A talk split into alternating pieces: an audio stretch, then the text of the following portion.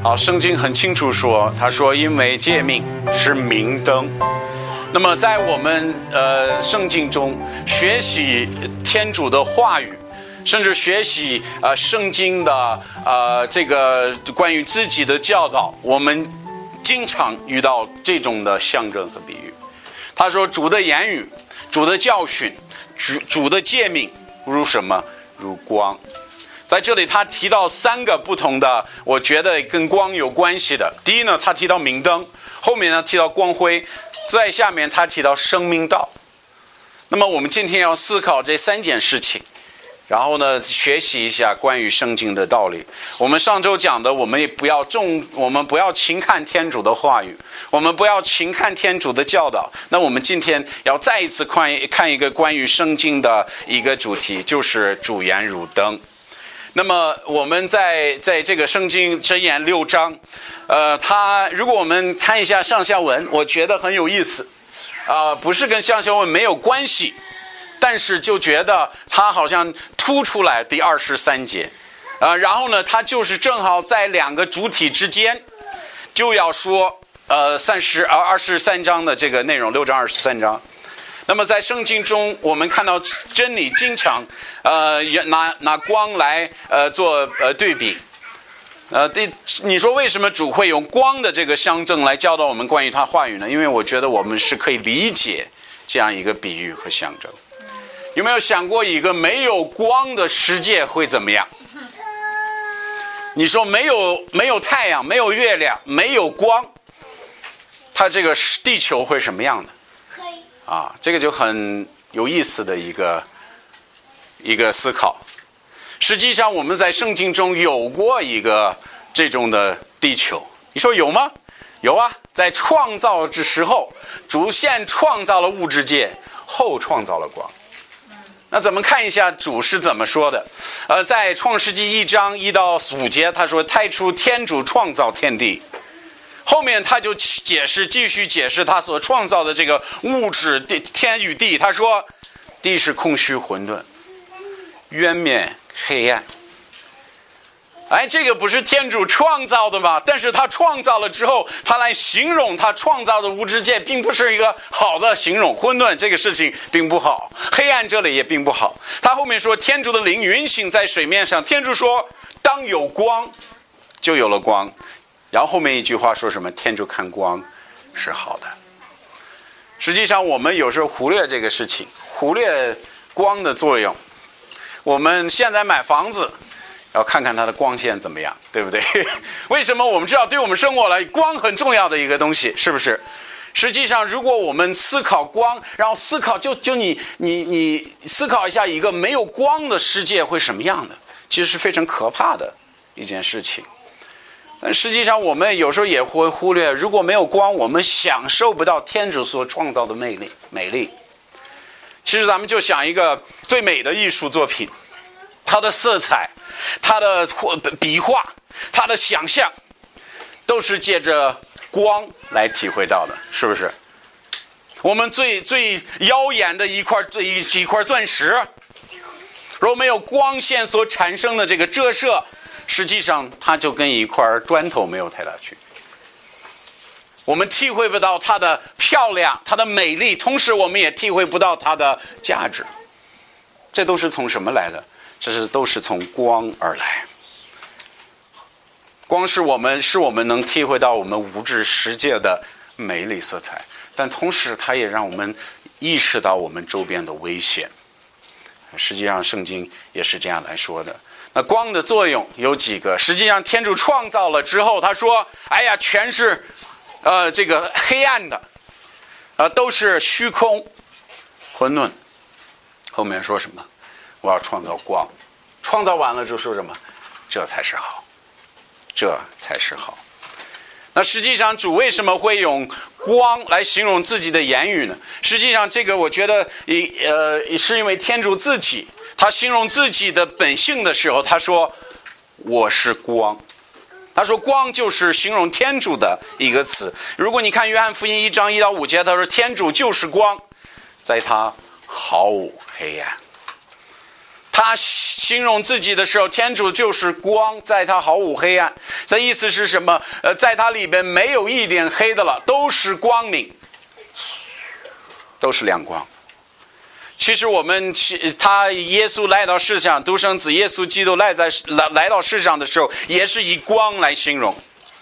在约翰福音一章，他提到耶稣基督，他他用的字是道，后面就说这个道就是生命，对不对？在约翰一书一章四节，他说生命在道中，这生命就是什么？人的光。在这里，他来到耶稣基督，他就形容耶稣基督来世的这个呃作用，就是说光来了世界了，这个就很有意思了。他按他愿意接受基督，就获得基督的生命，必得着天主的光。在约翰福音八章十二节，他说：“耶稣又对众人说，我是世上的光，跟从我的就不要不不在黑暗里走。”必要得着生命的光，在这里我们看到一天主形容自己，他也是拿这个光来形容自己，他来表达这个基督来世的这个呃这个他所做的事情，他也需拿什么呀？他拿光和生命来形容发生的事情。那这个一下子，其实我们能够明白啊，为什么天主如果是这样子的话，他为什么在六这个箴言六章二十三节他说他的诫命如明灯。他的训诲如光辉。他说：“警教督责是生命道。”一下子，我们应该能够把这些事情连在一起。天主如果是光，他的教训、他的诫诫命一样也是光亮的，也是光。那么，光有什么特征呢？我们怎么解释他这里所提到的明灯啊、光辉啊、生命啊这些东西？实际上，我觉得从这些经我们可以看到。天主言语的三个特征，三个特征。第一个，我要大家注意的就是光照的特征，照亮的特征。如果我们看一下第六章二十三节，他说：“因为诫命是明灯。”我让你注意“明灯”这句话。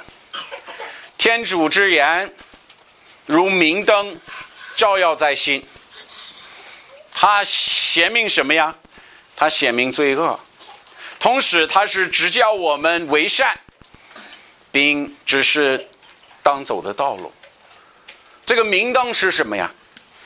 就是这个光在照亮的光有照亮的特征，有了光，我们可以看清楚事情了，对不对？我们这个。我和龙飞、陈宇刚从山里出来没多前，没没几天了啊。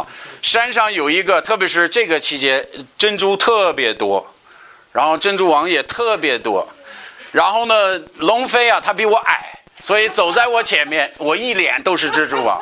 我走在他前面，我把他打好了啊，没事，后面的人不会遇到蜘蜘蛛网。但龙飞呢，他比我矮，他也不管上面的这个蜘蛛网，所以我走到后面全是蜘蛛网。这个让我想到我小的时候，我有一次在是在那个呃森林玩，然后呢天快黑了要回家，我知道家的方向没有任何问题，我回家黑的也没事不怕。但是我看不到危险。我记得那天回去。不仅一脸蜘蛛网，一身全是蜘蛛网。为什么呀？因为我看不到。但是我跟你说，这个蜘蛛网这个事情，其其实特别可怕。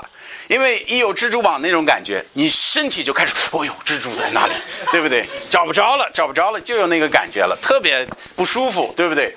那一样，你说啊，方向我知道，我知道该走，但是没有光的时候，你发现，哇，这一个树根出来了，哎，这一个东西出来了。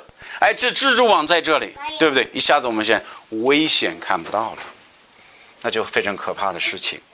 如果你在晚上走走路不带头灯、不带手电筒，你也也是意识到，我们在白天走的路可快可爽快，没有问题，不思考，在那里想别的事情。但是一黑的时候，发现咱们走也是一步一步来。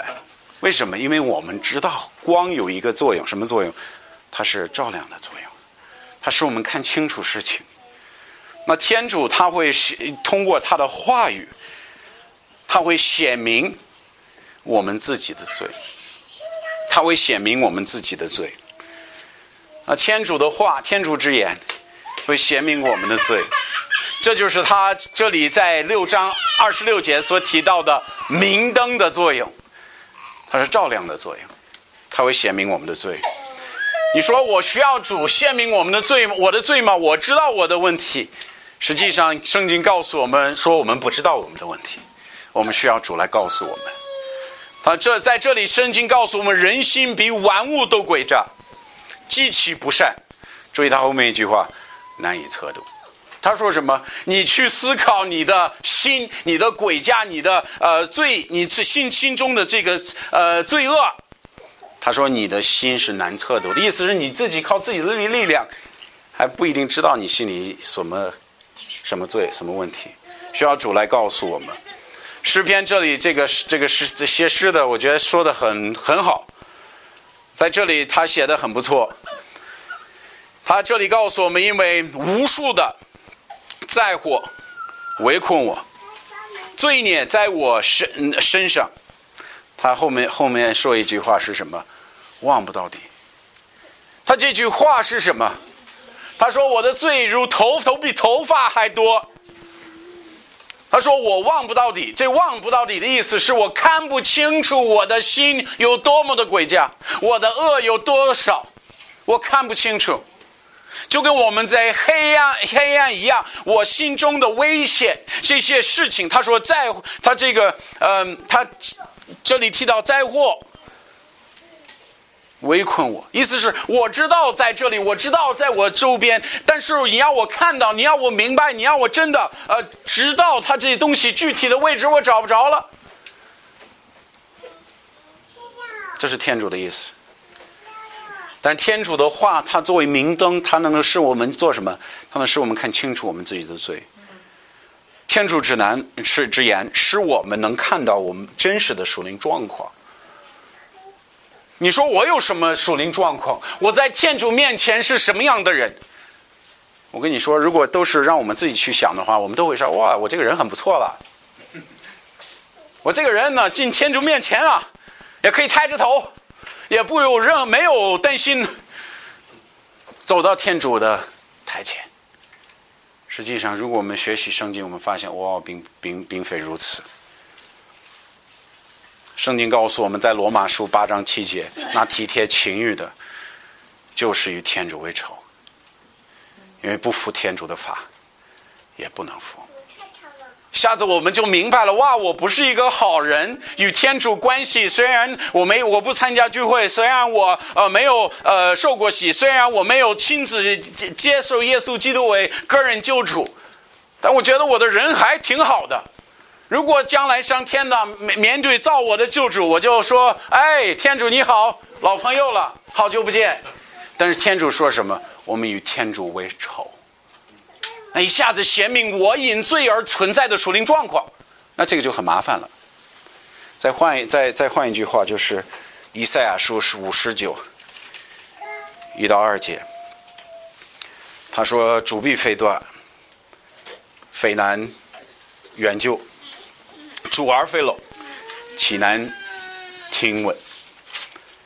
后面就说你们与你们的天主隔绝，使你们的忧你你千忧所失，你们的罪恶使主向你们向你们湮灭，不服听你们。我觉得我没事儿，我在主面前没有问题。然后主借着他的话语了，要告诉我们什么？要告诉我们，我们是与天天主为仇的。他要告诉我们，不是主的能力差，不是他的呃够不着，不是他救不了，是因为我们的罪是我们与天主隔这个呃就有个有隔阂有距离。而且他形容我们与天主的关系，如天主蒙脸一样不看我们，不是不愿意救，不是没有能力救。是我们的罪，是天主的眼睛蒙蒙蒙住天主的眼睛。这是天主所形容我们堕落的状况。实际上，我们翻翻圣经，可能我的目的是是是做什么？我们不不要了解真实情况，我不要了解我的心真实的呃这个呃情况如何。我们想了解什么样，怎么样去做更好的人，对不对？哎，我做一个好人，我应该做什么？呃，我做一个呃善良的人，我应该做什么？甚至我我读圣经的时候，我读到十分之一奉献的时候啊，我如果我奉献，这个会让我很自很自豪啊，我这人很不错。不可撒谎，那怎么样？我也不撒，我可能好几天没撒谎。哎，我这个人很好啊。我们反而我主主的目的是要像明灯一样，使我们看到我们的问题，但是我们却不不仔细看，不放在心。我们做什么？找出我们做好的那些地方。我们翻圣经、读经的时候，都要找那些呃，我们救恩的保障啊，我们信主呢上天堂的这些经文呢，对不对？为什么？因为我要读一读一些能够安慰我的。但这个不是天主画的唯一作用，它也要作为明灯。让我们看清楚我们的罪，就耶稣那一年代的法利赛人一样，他不了解圣经吗？哎，十分了解，很清楚。但是耶稣开指出他们的罪的时候，他们怎么样？他就不高兴了。就是说，需要天主的话，有我们需要天主的话，在我们生活当中有明灯的作用。照到我们不善之处，我们恶之处，然后呢，让天主的圣灵指出来说你这儿有罪，然后我们一步一步去把这些罪悔改认认主，然后不再做了。这是主要我们所行的。那如果我们你在这里说啊，我在天主面前无罪，那实际上你还不了解圣经的教导。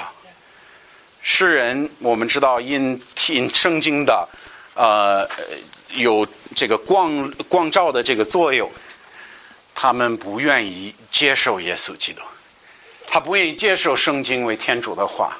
为什么？因为里边说的跟他思想不符的，所以就拒绝了。耶稣基督这样说的，咱看耶稣的话，他说：“反作恶的人，比恨光。”不肯久来光久久光来，为什么呀？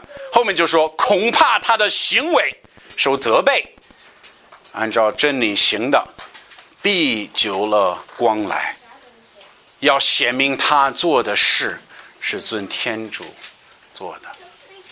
他说：“他给我们表达两个不同的反应，一个思考到，呃，一个拯救耶稣基督，也是也翻翻了解我自己的罪的时候，我就讨厌这个。为什么呀？因为这说我有罪，这跟我自己的思想不符，所以我恨他，我恨他。有多少人在听道的过程当中，他也一样，听出一句他不能接受的话，就。”转身走，不再见他。为什么？他说：“作恶的人比恨光。”这是耶稣基督自己说的话了。说实话，大部分的人到不了耶稣这这在描述的这个这个这个地这个选择，他到不了一个接受光不接受光的这个这个选择。为什么？因为他们眼睛已经被世界的神。迷惑了，已经被撒旦蒙住了，他们看不到这这些光。实际上，我们最大的问题不是叫人接受或不接受光，问题是我们我们很难能够教一个人能够看到、思考、做出决定。为什么？因为世界的神用各种各样的办法，呃，拦住他，给他各种各样的障呃这个障碍。他们看不了光，他们忙挣钱，没有时间思考任何有意义的事情。圣经不用，更不用说了。能抽出一点时间来参加聚会就不错了。但是，一讲到讲到一开始，啊，就接电话呀，就玩发微信呐，就看小视频呐。为什么呀？因为撒旦就都不给他这个选择了。我你能够呃不面临这个光，不是不看到这个光，不让光做出这个照这个照亮的这个作用，那行你没有的选择了，这是是属于撒旦的这个轨迹在这里。但是我们大部分的人都随从啊，抽抽时间去听到。那好吧，我过去的时候，我我牧师在讲呢，我再翻翻小视频，抖音上面啊，这个有意思啊，阿门啊，这啊阿门，对不对？咱们成什么样的了？你说为什么我们不能做好基督徒？为什么觉得我们树林生命没有一点力量？因为没有光啊，光都进不去啊，光都进不去啊。所以实际上我们遇到这个问题，主说，凡作恶的比恨无光。我跟你说，有可以愿意来这里参加聚会，他表面上不恨光，为什么？因为他闭着眼睛不让光进去。你说他看圣经吗？他不看。你说他听认认真听讲道吗？他也不听，是吧？所以就出现这种问题了。天主之言能使我们有智慧，这不仅仅是负面的。天主的光，它是一个，他的言语是一个能够让我们看到我们的心中的呃罪恶，但同时它可以呃这个使我们看到我们该走的道路，它可以使我们分别对与错。这就是照亮的作用，照亮的作用。这个经文我们都知道，也不用多说。但圣经说，你眼是开开端，发出光辉，可以是什么人？愚人。生什么呀？智慧。这是怎么回事？一个愚拙的人，还能生出智慧来？这是怎么回事啊？这不是个教育问题。我跟你说，它是一个接不接受光的问题。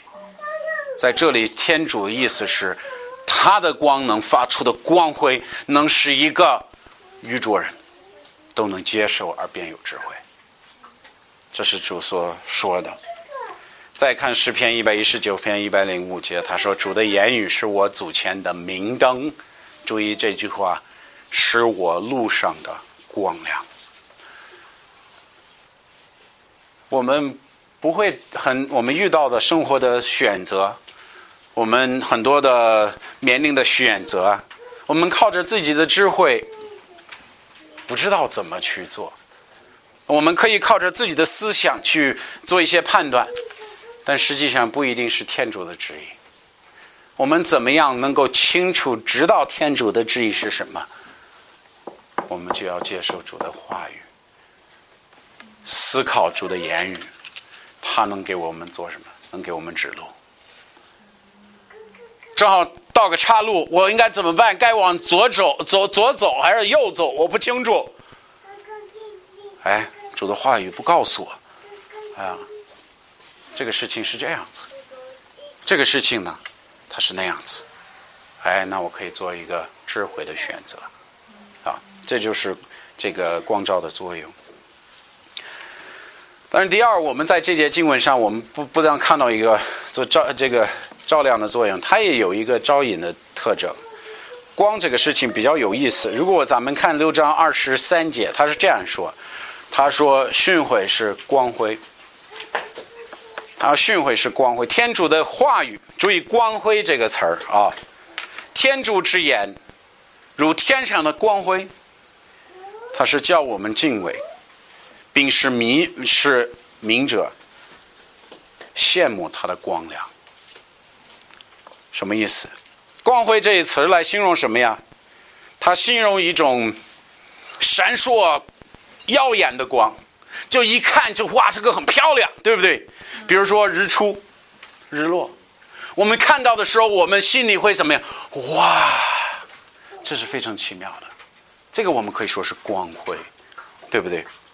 那么在这里，它是形容一个可以可以说灿烂的光明，形容的不是嗯这个光照照亮的作用，而形容是它照亮的美丽。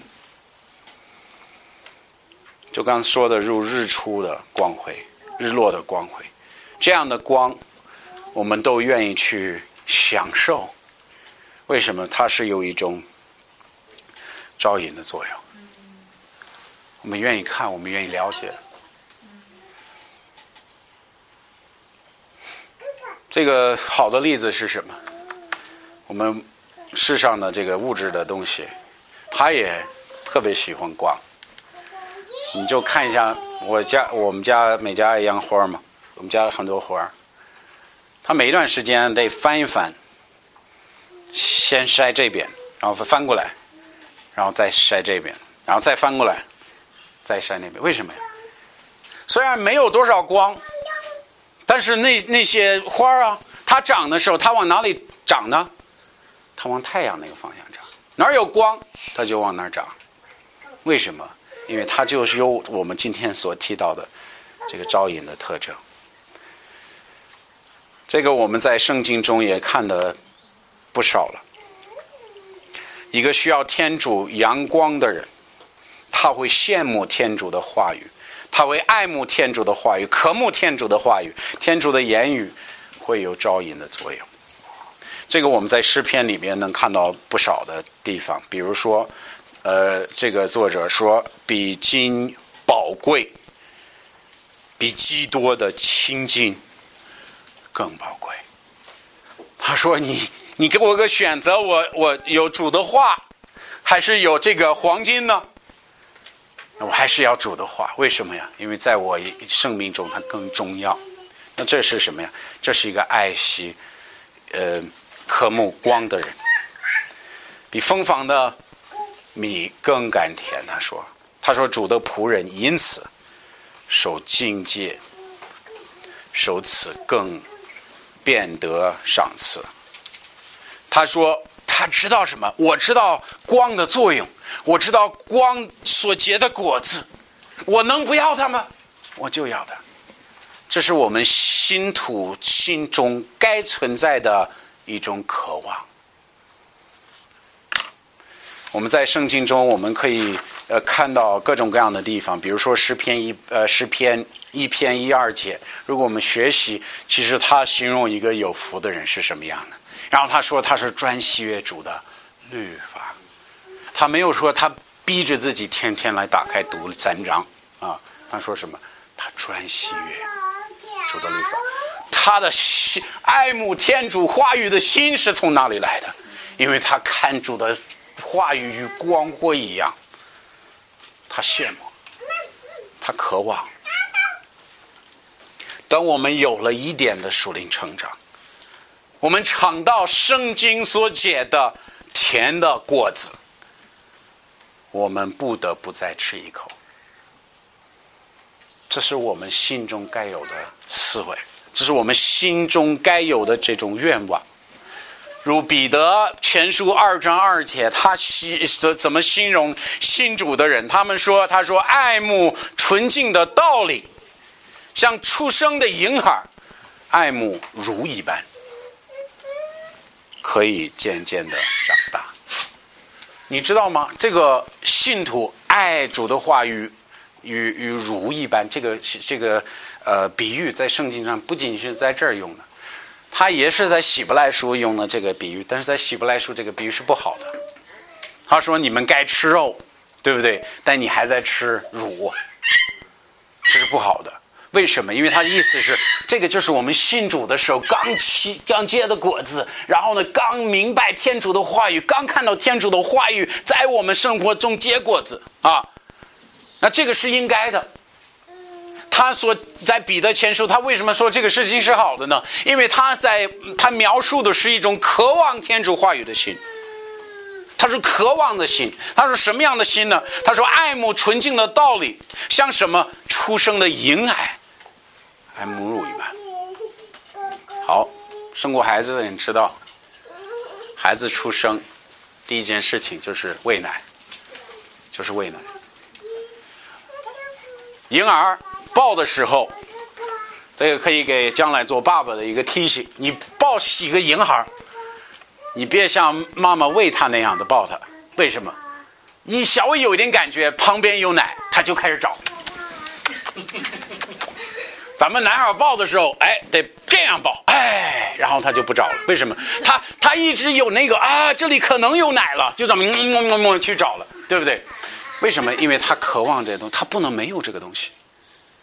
但是有意思的是什么？一个婴孩他不知道奶里有什么。如果你问一个小孩，你这奶里它有什么营养？啊，你它里面的这些东西到底你给我讲出来，到底是什么？你能解释清楚没？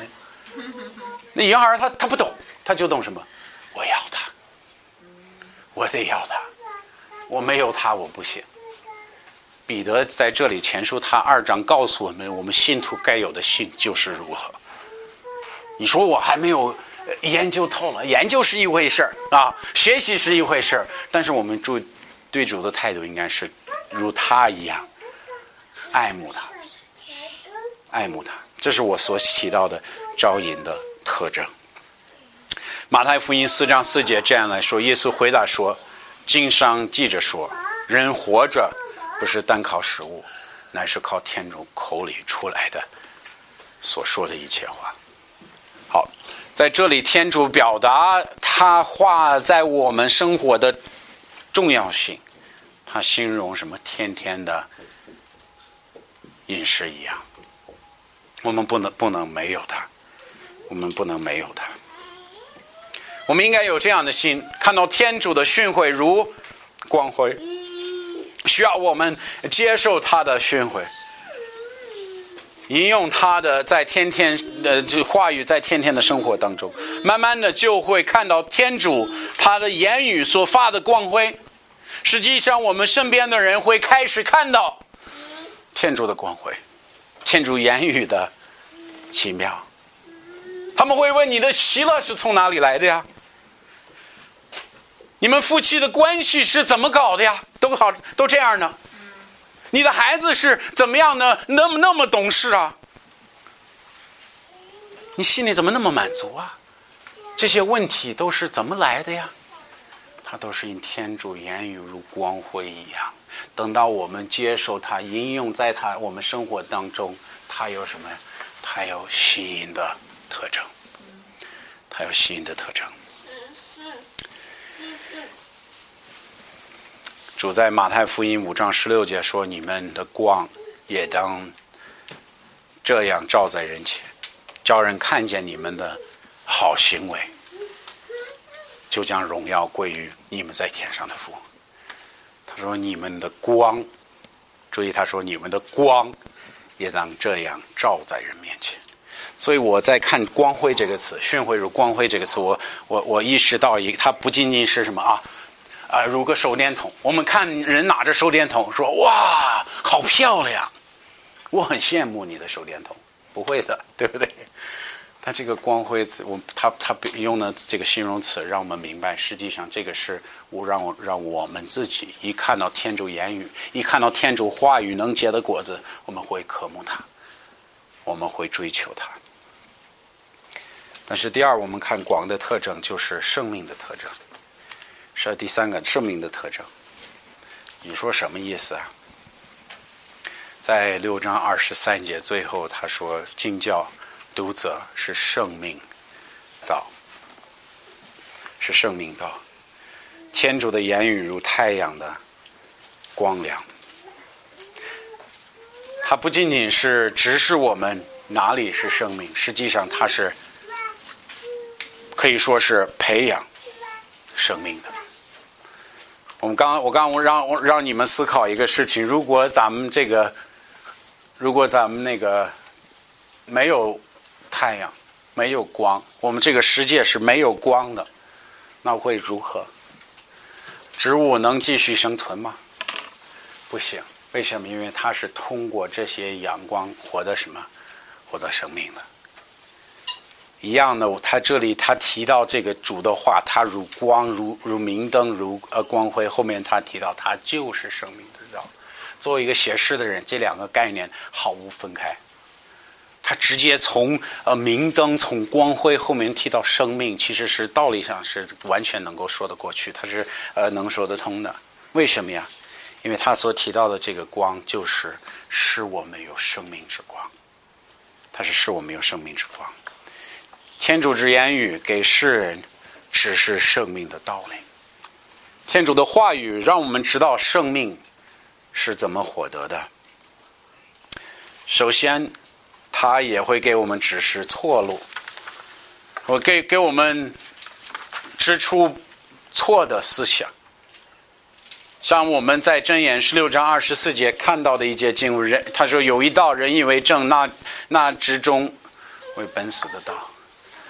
主的言语，他不仅仅是给我们什么是正确，他也告诉我们什么是不对的。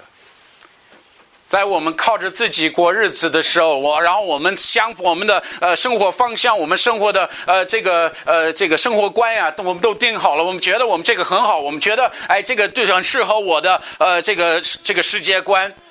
然后我们打开圣经，圣经说有一道人以为正，那是终为本死的道。哇！他创造我的主宰，还说我这个思想有不仅仅是错的，他是不能给我生命的。他结最终的结果是什么？就是死亡。他也告诉我们，我们是不能靠着自己的行为。他说：“主拯救我们，不是因我们有善行的功劳。”很多人说：“哎呀，我要做好人就行了，对不对？我不欺骗人，我不撒谎，我不偷钱。”就说这不能是这个不是拯救的方法，这不是生命的道，这不是生命道路，不是靠着别的神。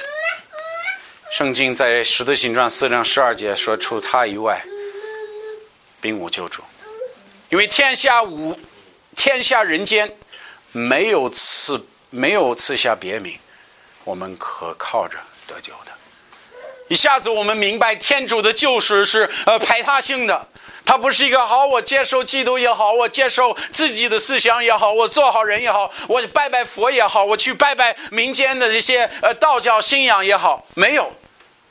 他说，唯一拯救的办法就是接受耶稣基督为你唯一救主，这就是办法。这是圣经的话语给我们指出来的圣命道，圣命道。天主之天主之言，会指示我们正确的道路。他会指示我们什么叫正确的道路。实际上，如果我们思考一下圣经它的律法，在这里，它我们主题经文它提到的是“经教督责”，是圣明的照，是圣明的道。他为什么可以说这句话？他为什么可以说告诉我们的错误在哪里，还能让我们有生命呢？实际上，圣经在加勒太书三章二十四节就给我们解释了。他说：“如此，律法是我们寻梦的师傅，引我们到基督面前，使我们因信得成为一。”什么意思？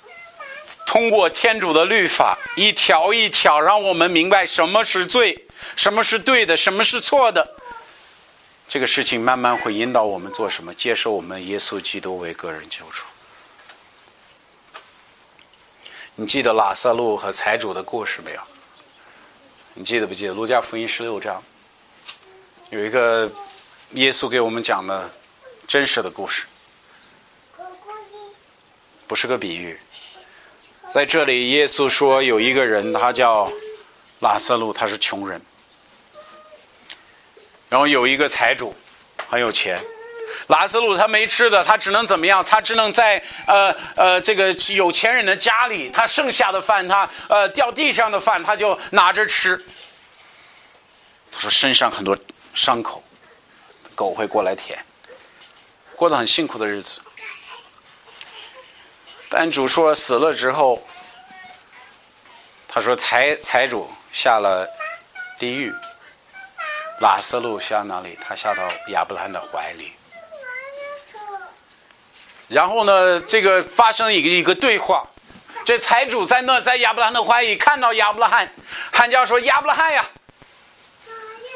你能不能拆迁这个拉斯路，让他复活，让他回去，告诉我的兄弟，我的结局如何？告诉他们生命之道在哪里，指指出来。”正确的道路，不让他们像我这样。你记得亚伯拉罕说的话没有？在十六章的十二、十九至三十一节说，亚伯拉罕说，他们有摩西和先知，可以听他们。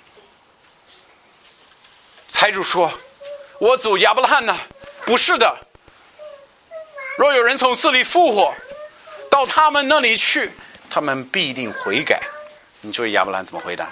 亚伯兰说：“不听摩西和先知，就是要从死里复活的人劝他们，也必不听。”主的意思是，唯一办法能够是帮助人指出来生命的道在哪里，呃，生命道呃如何该走了，就是圣经的话语。他这里提到先知和摩西，他是指的摩西书、先知书。实际上，如果按照犹太人的说法，这个包含所有旧约圣经。他说：“如果他们能够不能去接受呃摩西写的限制写的呃旧约圣经，那人从死里复活上去给他们传福音，劝他们悔改，他们也不悔改。意思是天主设立的律法为了做什么？为了引我们到耶稣面前，也因是是到耶稣面前一心称义的。这是加勒太书说的话。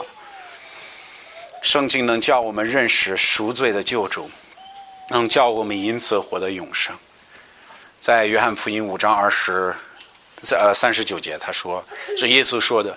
他说：“你们查考圣经，因为你们思想哪种有内中有生命的道。”注意后面这句话，他说：“为我做见证的，就是这经。”他吩咐那些法利赛、那些经士、那些了解圣经的人，他说：“你不懂，你不了解我，你不知道我是谁，你不认得我，那你查考圣经吧。为什么呀？”因为圣经他所提到的，他都是值得我说的。意思是在我们打开圣经，在我们明白圣经的话，圣经会做什么？他会领我们到耶稣基督面前。他会一步一步从指出我的罪来，从让我们明明白我如果不接受耶稣基督，呃，不被天主拯救的话，我的结局就是永永恒的火坑里受审判。他会使我意识到一步一步做什么，带领到我的救主耶稣基督面前。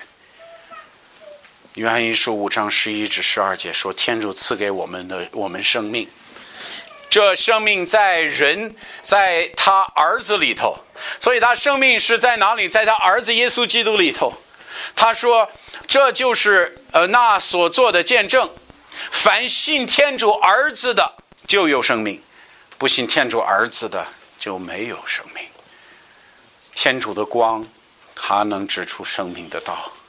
生命在哪里？生命在耶稣基督里。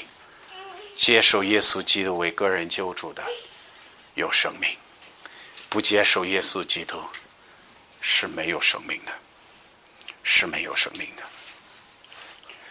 你说我这个不不喜欢，不接受，那我只是。把主的话告诉你。圣经说，我们将来人人都有定命，什么定命？我们都要死，死后必受审判。这是确，这是事实。我们将来必面对为我们赎罪的救主，他要问我们最大一问题是什么？你如何办我？你在你的生活当中与我感觉漠不关心了，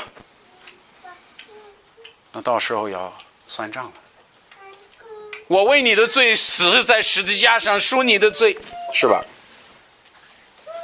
你怎么不敢让我做你生命的主？你说我信主了，我信这些，你说的我都信。你别拿你的，你别夸你的信息，你拿你的行为给我看。雅各书就说的很清楚，你拿你的，你拿你的善行给我看你的信心，因为这两个是分不开的概念。你可以说我相信耶稣基督，但是我对他的教会漠不关心，我不来，我不参加聚会，我不做任何事情，我不不奉献，我不没有任何的付出。对，但是我都相信了，我都接受了，我都我我要上我我有上天堂的票了，我都有了，我都已经接受了，接受了。我不信你的话了，为什么？因为你拿你的善行给我看。如果你现在对主漠不关心，你主对主的话语漠不关心，对他的教会漠不关心，那你应该回去思考你的救恩如何。天主的话能告诉我们，我们应该上哪里去找？